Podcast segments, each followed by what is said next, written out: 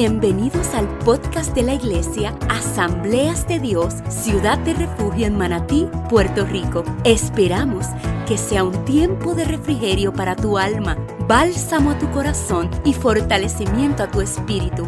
Es nuestro deseo que por medio de esta palabra de gracia, tu vida, tu mente y ministerio sean transformados. Bendecidos.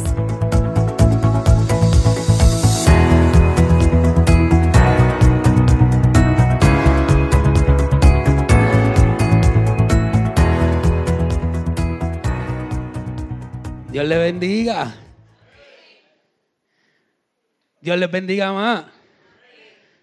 Yo creo que el que este año no venga ready para hacer lo que Dios le mande, que se salga del medio porque otro lo va a hacer.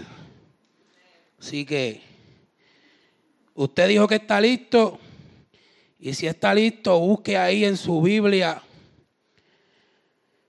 Juan 14 del 1 al 7. Ya nosotros no tenemos que presentarnos, nosotros no somos de aquí, somos de aquí, perdón. No estamos obligados, estamos haciendo la voluntad de Dios. Juan 14, del 1 al 7. Hablamos bajo el tema anclados en la verdad. ¿Ya lo tiene?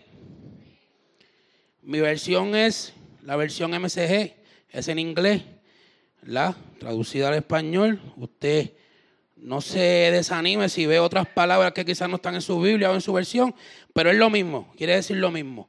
Juan 14 del 1 al 7 dice, no dejes que esto te inquiete. ¿Confías en Dios? No. Confía en mí. Hay mucho lugar para vosotros en la casa de mi Padre. Si no fuera así, te habría dicho que voy de camino a prepararte una habitación. Y si voy de camino a prepararte tu habitación, volveré a buscarte para que vivas donde yo vivo. Y ya sabes el camino que estoy tomando. Tomás dijo, maestro, no tenemos idea a dónde va. ¿Cómo esperas que sepamos el camino? Jesús dijo, yo soy el camino, también la verdad, también la vida. Nadie llega al Padre fuera de mí. Si realmente me conocierais, conocierais también a mi Padre. A partir de ahora, si lo conoces. Incluso lo has visto. Amado Dios, Padre Celestial, te doy gracias por la oportunidad que tú me das de predicar tu palabra, Dios mío. Gracias, Señor, porque entregaré todo lo que tú me has dado y daré todo lo que tú me has enseñado en todo este tiempo. Yo estudiando este versículo y tu palabra, Padre. Señor, no me quites de aquí, sino que úsame, Señor Padre amado, para que tu voluntad en mi vida y en la vida de cada uno que me vaya a escuchar, Padre amado, sea hecha en tu nombre, Padre amado. Te pido, Señor Padre amado, que así como está bendita esta palabra, Señor Padre amado, tú bendigas a todo el que la escuche. En tu nombre, amén. Mira lo que dijo Warren W. Wurzbeck. Yo estudié inglés donde el pastor estudió inglés. Eh, me guillé de evangelista ahí. Me salió el chiste. Mira lo que dijo el hombre. Satanás no se preocupa por cuánta verdad bíblica nosotros aprendamos. Siempre y cuando no la pongamos en práctica. A Satanás no le preocupa cuánta verdad usted sabe hasta que usted la pone en práctica. El que no entendió eso es fácil. Ande con la Biblia todo el tiempo que sea, venga a los cultos. Pero si lo que aprende aquí no lo pone en su vida diaria, a, Satanás no le importa. Es más, ni, ni miedo le tiene. ¿Verdad? Aquello que se dice o relata según como pasó. Verdad en Cristo. La revelación de Dios como palabra. Ancla aquello que sirve o puede servir de amparo en un peligro o un infortunio. El ancla es utilizada por aquellos que les gusta la navegación y el mar. Pero por el hecho de mantener una embarcación fija en el mar, también se constituyó en un símbolo de esperanza o salvación. El ancla se considera un símbolo de firmeza, solidez, tranquilidad y fidelidad. En medio de la movilidad del mar, el ancla es la que fija, ata, inmoviliza o asegura el barco. Para nosotros los cristianos, el ancla simboliza a Cristo porque es quien evita nuestro naufragio espiritual. No es lo mismo conocer la verdad que estar anclado en ella. Por eso hoy navegaremos en las profundidades de su palabra y su verdad para entender ciertos aspectos de lo que realmente es la verdad de Dios en nuestras vidas. Anclados en su palabra. Esta este tema de esta serie, eh, todos son duros, todos son profundos, todos son espectaculares.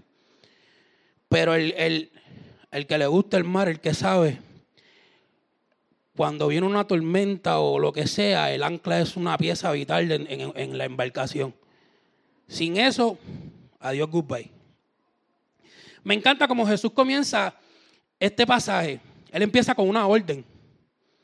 Pero como yo digo en todos mis sermones, yo soy un poquito presentado y me encanta ir un poquito para atrás para saber qué fue lo que sucedió para que Jesús dijera estas cosas. Jesús termina el, el capítulo 13 haciendo unas expresiones bien fuertes a sus discípulos. Jesús les dijo que uno de ellos era traidor, que lo negarían y que él los dejaría. Así de duro termina Jesús hablando ese capítulo 13. Pero el 14 lo comienza con orden también, pero no cualquier orden. La orden era de que se tranquilizaran. Pero si analizamos las palabras de Jesús, sabemos que no fueron nada alentadoras para los que estaban con él. Todo esto para cualquiera, cualquier persona era motivo de preocuparse, de desalentarse, de que su mente empezara a correr preocupado. Porque la mente cuando más preocupada está es cuando más corre. Mira lo que le dice este, Jesús a, a los discípulos. No se turbe vuestro corazón. Pero no le bastó con tan solo decirle que no se turben, sino que continúa la orden diciendo, si creen en Dios, crean en mí también. Jesús en esta ocasión no buscaba preocuparlo, solo dejarle saber y entender quién era Él en realidad y que Él sabía todo lo que iba a pasar. Jesús no vino a nuestras vidas para que no tuviéramos problemas, sino para que en medio de nuestra vida problemática estuviéramos tranquilos. Un corazón o una vida anclada a la verdad sabe dónde y cómo permanecer en medio de la situación. Un corazón o una vida anclada a la verdad sabe dónde y cómo permanecer en medio de la situación. La situación eh, eh, o lo que está aconteciendo en tu vida no dice quién tú eres. Lo que dice quién tú eres es cómo tú te manejas mientras está sucediendo lo que está sucediendo en tu vida. Hermano, que vamos a llorar, seguro que sí. Que vamos a presentar momentos de, de confusión y dificultad, seguro que sí. Pero cuando estamos anclados, nada podrá encontrar de nosotros. Nada podrá movernos del lugar donde Dios nos puso. No por lo que sabemos, ni por lo que, por lo que conocemos, ni por nuestras habilidades. No, sino porque las fuerzas de Dios se hacen visibles en nuestras vidas. Ahí es que es donde nosotros nos damos cuenta que no podemos. Debemos entender algo. Y es que cuando la verdad de Dios se hace en nuestras vidas, todo lo que creíamos, que sabíamos o pensábamos, pasa a un segundo plano. Por eso es que vemos hoy en día que hay gente que dice ser, pero sus sueños sus cosas, su vida diaria cotidiana va por encima muchas veces de las cosas que ha dicho Dios. Y a veces se pregunta que por qué está caminando en el mismo lugar, pasando las mismas situaciones, chocándose con la misma piedra, es que todavía no le ha permitido a Dios a que se interponga en sus sueños y en sus cosas. La verdad de Cristo es una.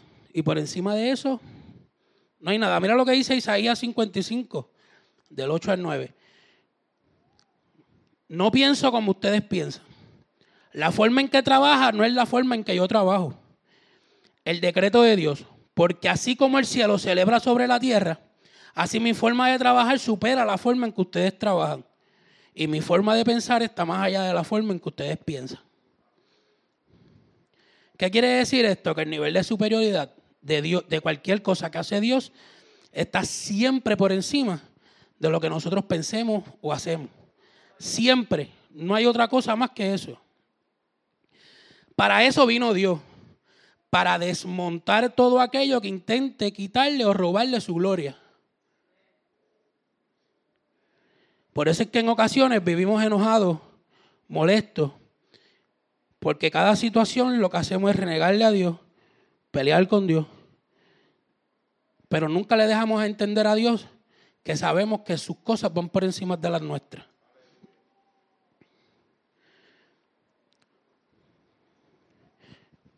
Por eso no pensamos ni trabajamos como Él. No hay mayor verdad que esa que cuando vivimos esa verdad, lo que creíamos deja de ser. Así como el ancla sostiene, y ata el barco para que no se lo lleve el mar, así mismo Dios te sostiene en medio de los fuertes vientos. Así como el ancla sostiene y ata el barco para que no se lo lleve el mar, así mismo Dios te sostiene en medio de los fuertes vientos. Él no dijo que nunca vendrían vientos fuertes. Él lo que dijo fue, que en medio del viento y la tormenta yo seré tu soporte y tu ancla. Mire esto, qué interesante. Vayamos un poquito a la, a la historia de Pedro. Pedro le dice al Señor, ordéname que vaya donde ti. Jesús lo hace y Pedro entra a caminar sobre las aguas, algo nunca antes visto. Pero ¿qué pasa? En la lucha del espíritu y la carne vemos como Pedro se fija su mirada en la tormenta en los vientos, aun cuando tiene el blanco, la meta y el soberano frente a él. Asimismo somos nosotros. Caminamos en muchas ocasiones de nuestra vida viendo a Cristo como meta, pero con nuestros ojos fijos en lo que en la tormenta. Ahí, no es, ahí es donde entendemos que nada de lo que hagamos o pensemos es igual a las cosas que Dios tiene preparadas para nosotros. Porque si fuera lo que Pedro pensaba, Pedro, aunque sea con la tormenta o no, él llegaba a, Jesús. Pero no. Sus ojos estuvieron puestos en la tormenta y en los vientos y empezó a hundirse. En los momentos difíciles nos cuesta confiar en Dios, porque es donde nuestra humanidad se hace fuerte, pero no hay mayor verdad en nuestra vida que confiar plenamente en Dios. En pocas palabras Jesús les dijo, dejen de estar preocupados. Pero ¿cómo no estarlo con tan terrible noticia que él les acababa de dar? Hay un traidor, me van a negar y esta noche yo los dejaré. Si los discípulos fueran boricuas, yo me imagino el bochinche que se hubiera formado ahí buscando entre ellos mismos quién era el que lo iba a traicionar, quién era el que lo iba a negar y entre ellos mismos echándose los 20. ¿No se lo imagina? No, que tú, no, que, no. Eso hubiese sido un Royal Rumble, la lucha libre. ¿Creen en Dios? Crean en mí también. Lo que quiere decir es que Jesús, busca que confíen en todo lo que Él está diciendo y no se entreguen a sus corazones turbados.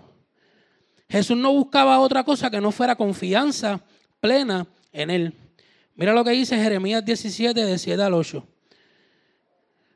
Pero bienaventurado el hombre que confía en mí, Dios. Son como árboles replantados en el Edén que echan raíces cerca de los ríos. Nunca hay preocupación durante los veranos más calurosos. Nunca se les cae una hoja, serenos y tranquilos.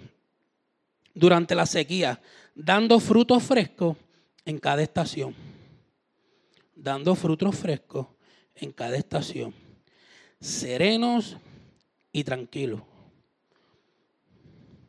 En el, nivel de confianza de Jesús, que Jesús estaba buscando en sus discípulos, era tal que permanecieran tranquilos y serenos aún en el momento difícil, en el momento duro. Crean en mí y no permitan que el sentir de su corazón los lleve a hacer cosas que no deben crean en mí y no permitan que el, sentir de su corazón los lleve a hacer cosas que no deben. Solo crean. Estar anclados a la verdad que es Cristo nos hará creer aun cuando no vemos nada. Nos hará caminar aun cuando pensemos que el camino se ha acabado. Isaías 43, 19 dice, estoy a punto de hacer algo nuevo. Está estallando. ¿No lo ves? Ahí está.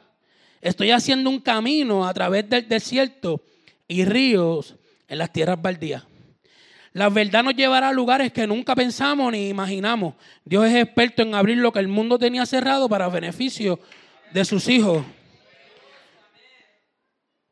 Lo que separa a Jesús de otros maestros religiosos no es la claridad con lo que él habló del amor, de la moral, de la justicia y de la bondad del Padre, sino en la peculiaridad de su llamado para el mundo. Cree en mí. Si nos ponemos a estudiar la Biblia, creemos que todo, todo, todo lo que nosotros pensamos y creemos está basado simple y sencillamente en amor. Eso es una parte esencial en la vida. Jesús no está buscando que usted solamente piense en amor. Es lo único que está buscando que usted crea en Él plenamente. Que usted descargue todo lo que usted siente, todo lo que usted piensa, quizás todas sus cargas en Él. Si va a ser, no sé. Si lo va a hacer, no sé tampoco. Él sabrá, porque Él no cumple capricho. Él establece propósito. Y el propósito ya está establecido, usted no lo va a cambiar. Creer en Dios no es decirlo de la boca para afuera. Esto de creer implica construir tu vida bajo los estándares de la vida de Dios.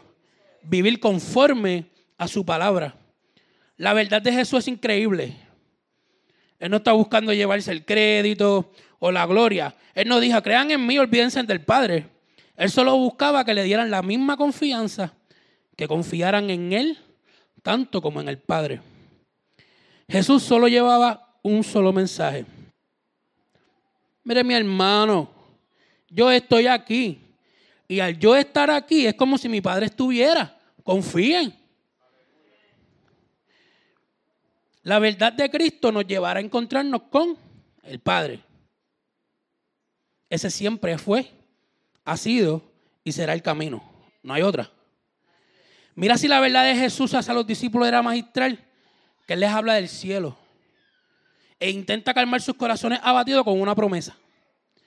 La promesa de una futura reunión en la casa de su Padre, con todos. El estar anclados nos hará descansar en sus promesas y confiar plenamente en ella. El que tiene estudios en la palabra, el que conoce la palabra, sabe y entiende que aunque el problema se haya puesto más duro de la cuenta, aunque el año haya empezado duro, las promesas de Dios van por encima de todo lo que pueda pasar a nuestro alrededor. No hay mayor verdad en esa confiar plenamente en Dios.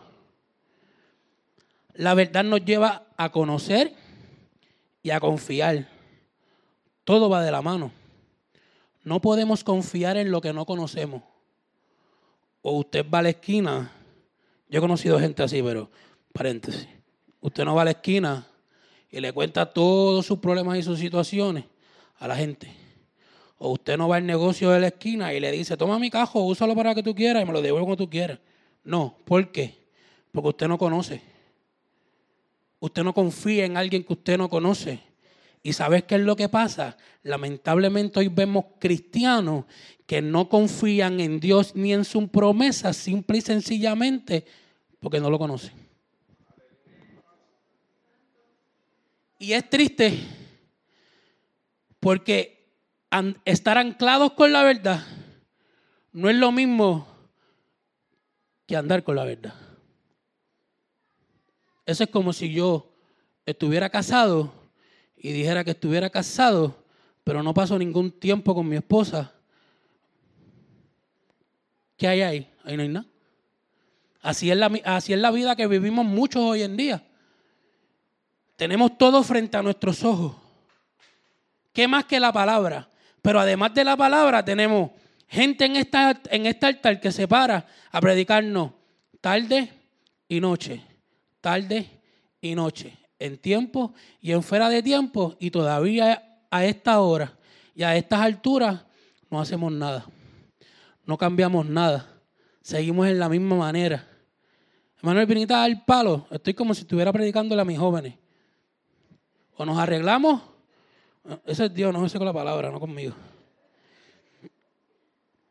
Por eso es que vemos gente con la Biblia bajo el brazo, que todavía no, no viven la verdad de Cristo y le dice cómo está, pues ahí, pues ahí como, como Dios quiere. No podemos andar solo con la verdad y no hacerle un estilo de vida en nuestras vidas.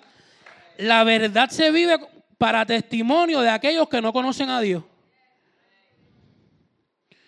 Cuando andamos anclados en esa verdad, sabemos que aún con la situación y los problemas, nuestro deber es confiar y caminar. Cuando usted conoce en quién confía, usted camina. Cuando usted conoce en quién, usted conoce en quién confía, usted camina solo. Esa verdad es la que nos hace entender que para que Pablo se levantara había que cegar a Saulo. No me entendió. Esa verdad, esa verdad me hace entender que para que Pablo se levantara había que cegar a Saulo. Dos preguntas. ¿Quién era Saulo y quién es Pablo? ¿Sabe qué es lo más lindo? La misma persona con dos pensamientos diferentes. Saulo, el que perseguía a la iglesia con una mentalidad y un pensar retorcido por las cosas del mundo. Pablo, aquel que Cristo le cambió la vida luego de haberle cegado y no dejarlo ver por un buen tiempo. En ocasiones creemos que la situación no nos deja echar hacia adelante y Dios lo único que nos está diciendo es, cierra los ojos, no vea, cambia.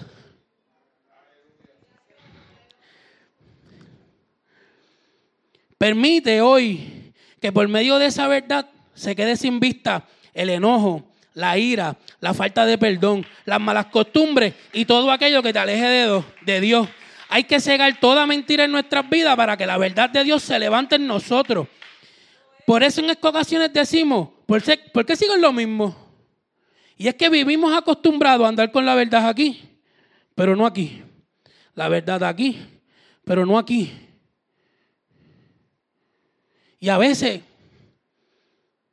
criticamos y señalamos a los testigos de Jehová porque ellos van pregonando algo en lo que ellos creen.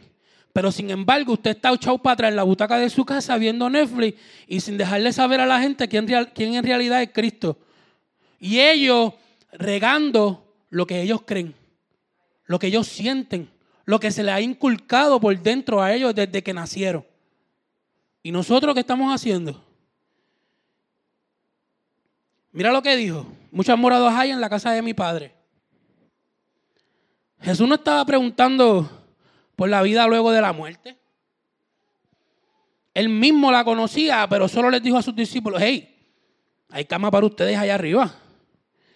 Él no dijo como un filósofo boricua que dijo, no hay cama para tanta gente aquí. No. Él no dijo eso. Él dijo, les dejaré todo listo para que cuando llegue el momento de que vengan, tengan donde descansar. A la luz de la naturaleza de Dios, morada se traduce en cualquiera que sea el lugar donde nos quedaremos en el cielo. Será tan glorioso como una mansión. El estándar de Dios es tan alto que Él no quiere que tú pienses que cuando vayas allá arriba hay algo menos que una mansión. Que muchos anhelamos lo mejor para nuestras vidas, pero se nos olvida buscar esas cosas en Dios, sabiendo que lo mejor lo tenemos en Él.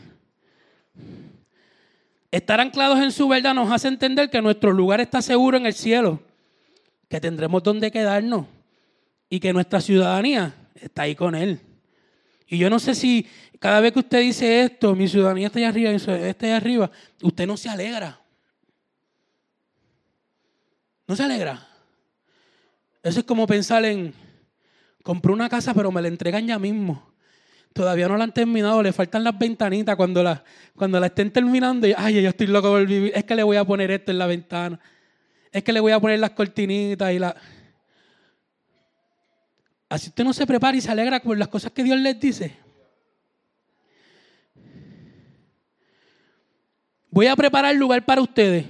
Yo solo me imagino a unos padres preparando un cuarto para la llegada de su nuevo bebé. Con alegría y mucha dedicación, poniendo todo en orden para cuando el bebé llegue, todo esté listo. El que tiene hijos sabe.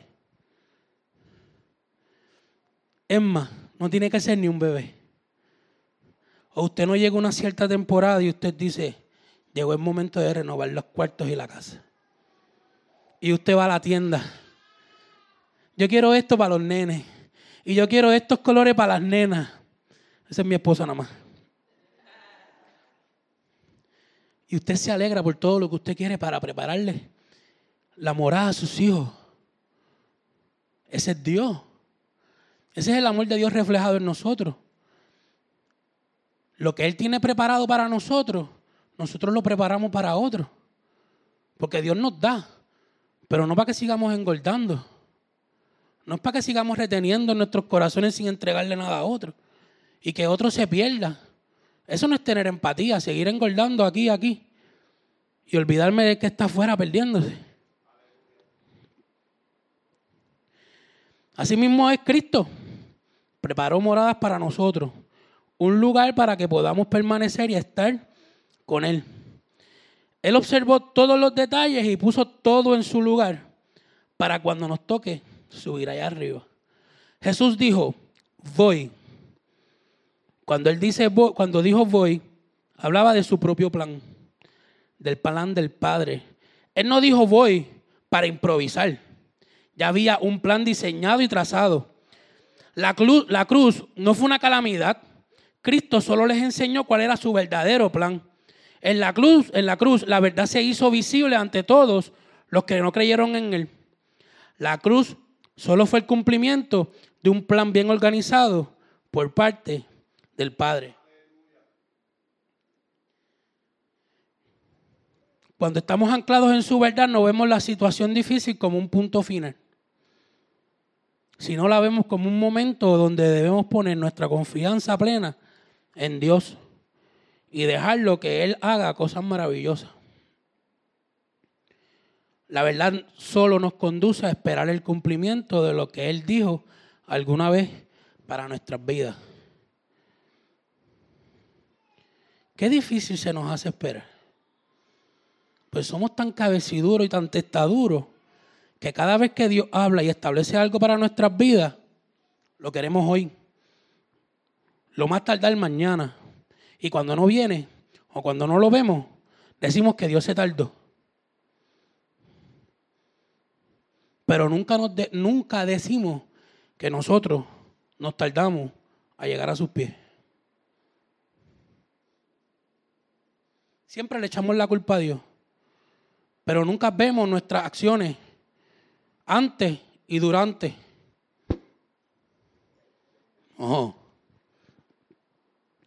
Vendré otra vez.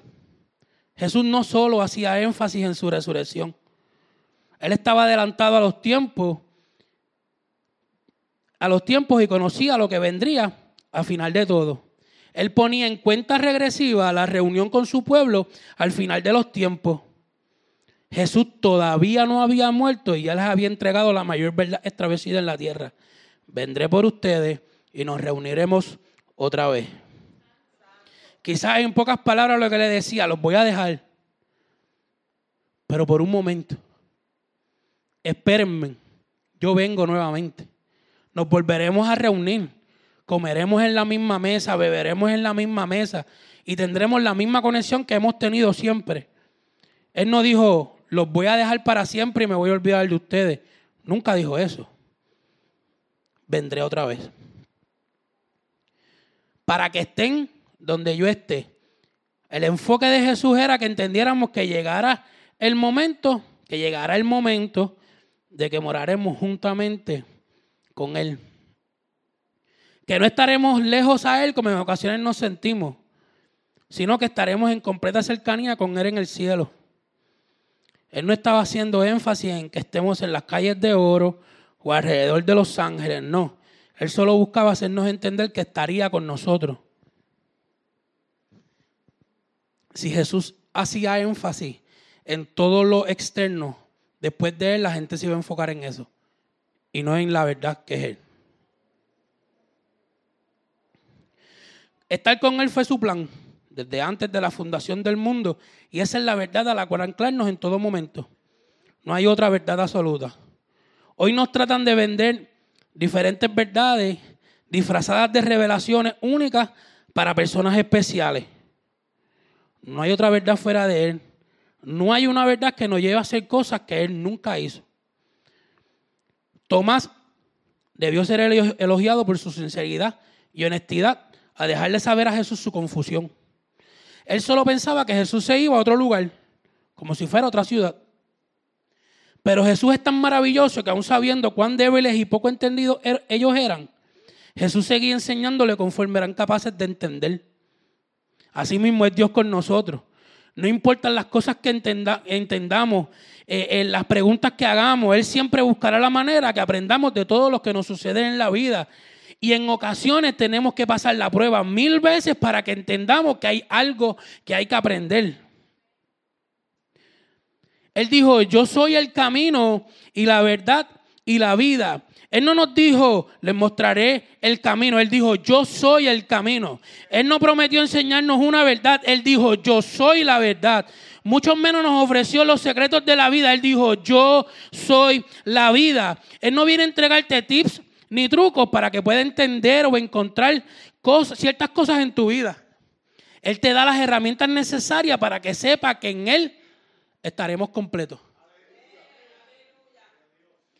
Esa es la verdad a la cual anclarnos que con Él todo y fuera de Él nada.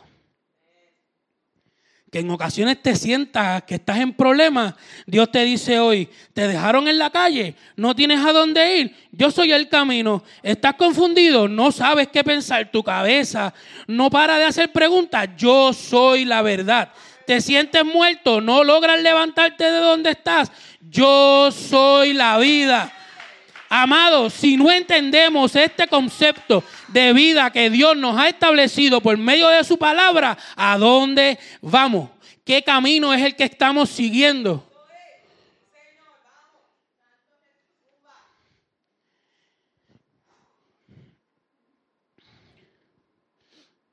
Si con esto no es suficiente, Hoy es un buen momento para que usted detenga su barca.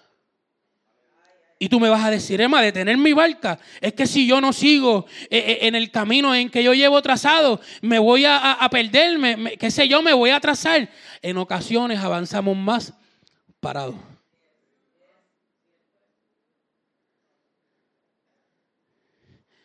Hoy, detenga su barca y ancle, ancles en esta verdad.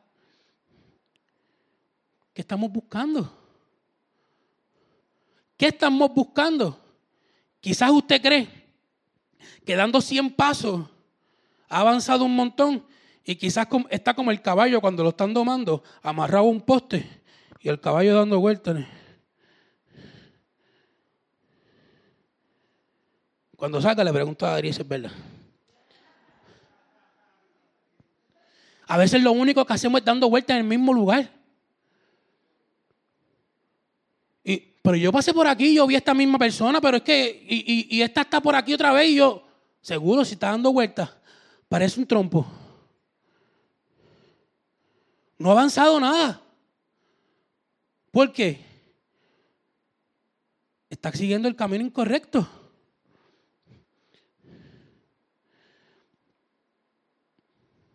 Él es el camino. Él es la verdad. Y Él es la vida. Deje de estar buscando en la calle lo que ya tiene por dentro. Deje de estar buscando en el vecino lo que se le fue entregado en la cruz. Anclados en la verdad significa total dependencia en Dios. Sin el camino, esto lo dijo un, un autor desconocido, o no, o no lo escribí o no me, no me acuerdo qué era. Anyway. Sin el camino no hay por dónde ir. Sin la verdad no hay conocimiento, sin la vida no hay vivir. yo soy el camino que ustedes deben de seguir, la verdad que deben creer y la vida que deben anhelar. Nadie viene al Padre sino por mí. Esta declaración de Jesús afirma lo que él ya había dicho, que él era el único camino al Padre, pero no tan solo eso. Con esta declaración dejó a un lado los templos, los rituales y las religiones. En pocas palabras Jesús solo decía, olvídense de todo eso que hacían antes. Olviden a aquellos que decían ser dioses, porque yo soy el camino, la verdad y la vida exclusiva que los llevará al Padre. Entender esto nos lleva a saber que ni lo que dice el horóscopo, ni las buenas vibras de las personas, ni los mil collares que te puedas poner arriba del cuello, ni lo bueno que trates de ser, o todas las obras que puedas hacer, te llevarán a Dios. Jesús estableció todo esto desde antes de su muerte para que luego no haya excusa para buscar en otros lugares otro camino y otras supuestas verdades. Si me conocieran, conocieran a mi Padre también. Esto lo único que nos explica es que Jesús era la representación perfecta de Dios en la tierra. Como dije al principio, Él no buscaba llevarse toda la gloria ni toda la atención de los, de los discípulos, ni a los que Él le enseñaba. Él lo único que quería era que dependiéramos de Él tal como dependíamos del Padre. A fin de cuentas, Jesús nunca quiso establecer dos verdades, dos caminos ni dos vidas. Él solo quería enlazar su vida a la de Dios en los corazones de los demás. Jesús no andaba por la tierra dividiendo un reino establecido por su Padre. Jesús solo vivió de modo que todos entendieran que Él era uno con su Padre.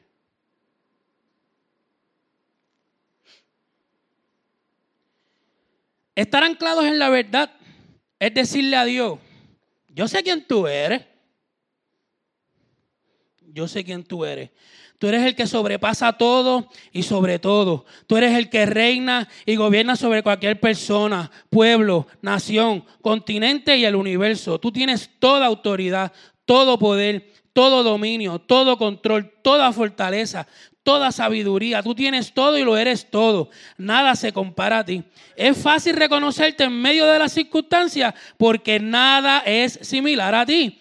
Nada es parecido a ti. Nada es confundido contigo porque estás sobre todo. Yo sé quién tú eres, el santo, el digno, el eterno, amor, bondad, misericordia, hermosura, todo presente, todo conocimiento, todo poderoso, asombroso, impecable, sabio y perfecto. Eres el todo, por todo y para todos. Eres la respuesta a cada pregunta, la calma de toda ansiedad, el rey de toda potestad, el soberano de nuestras vidas, la salud ante la enfermedad, la victoria frente a cada dificultad, la inmutabilidad ante cada cambio y la recompensa de aquellos que confían en ti.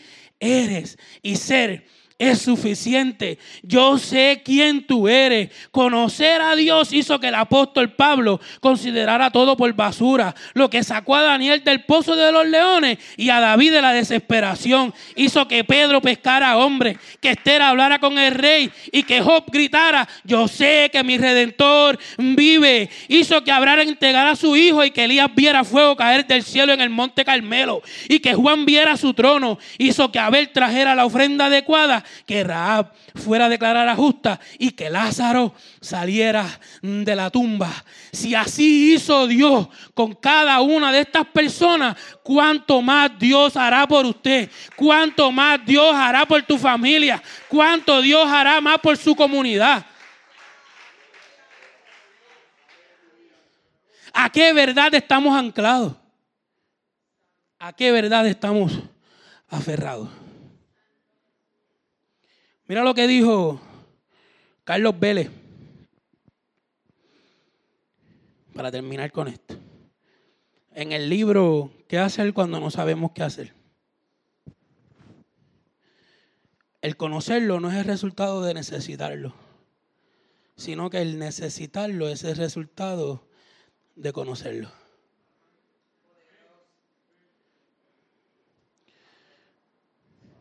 El conocerlo no es el resultado de necesitarlo, sino que el necesitarlo es, el resultado de conocerlo.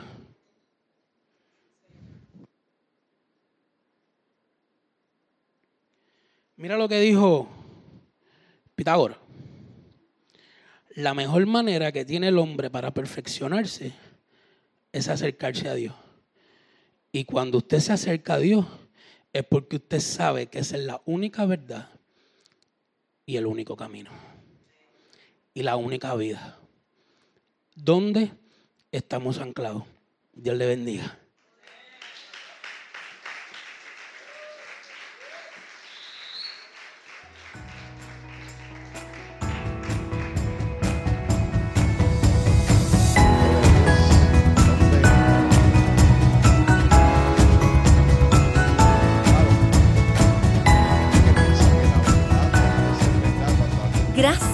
Escucharnos.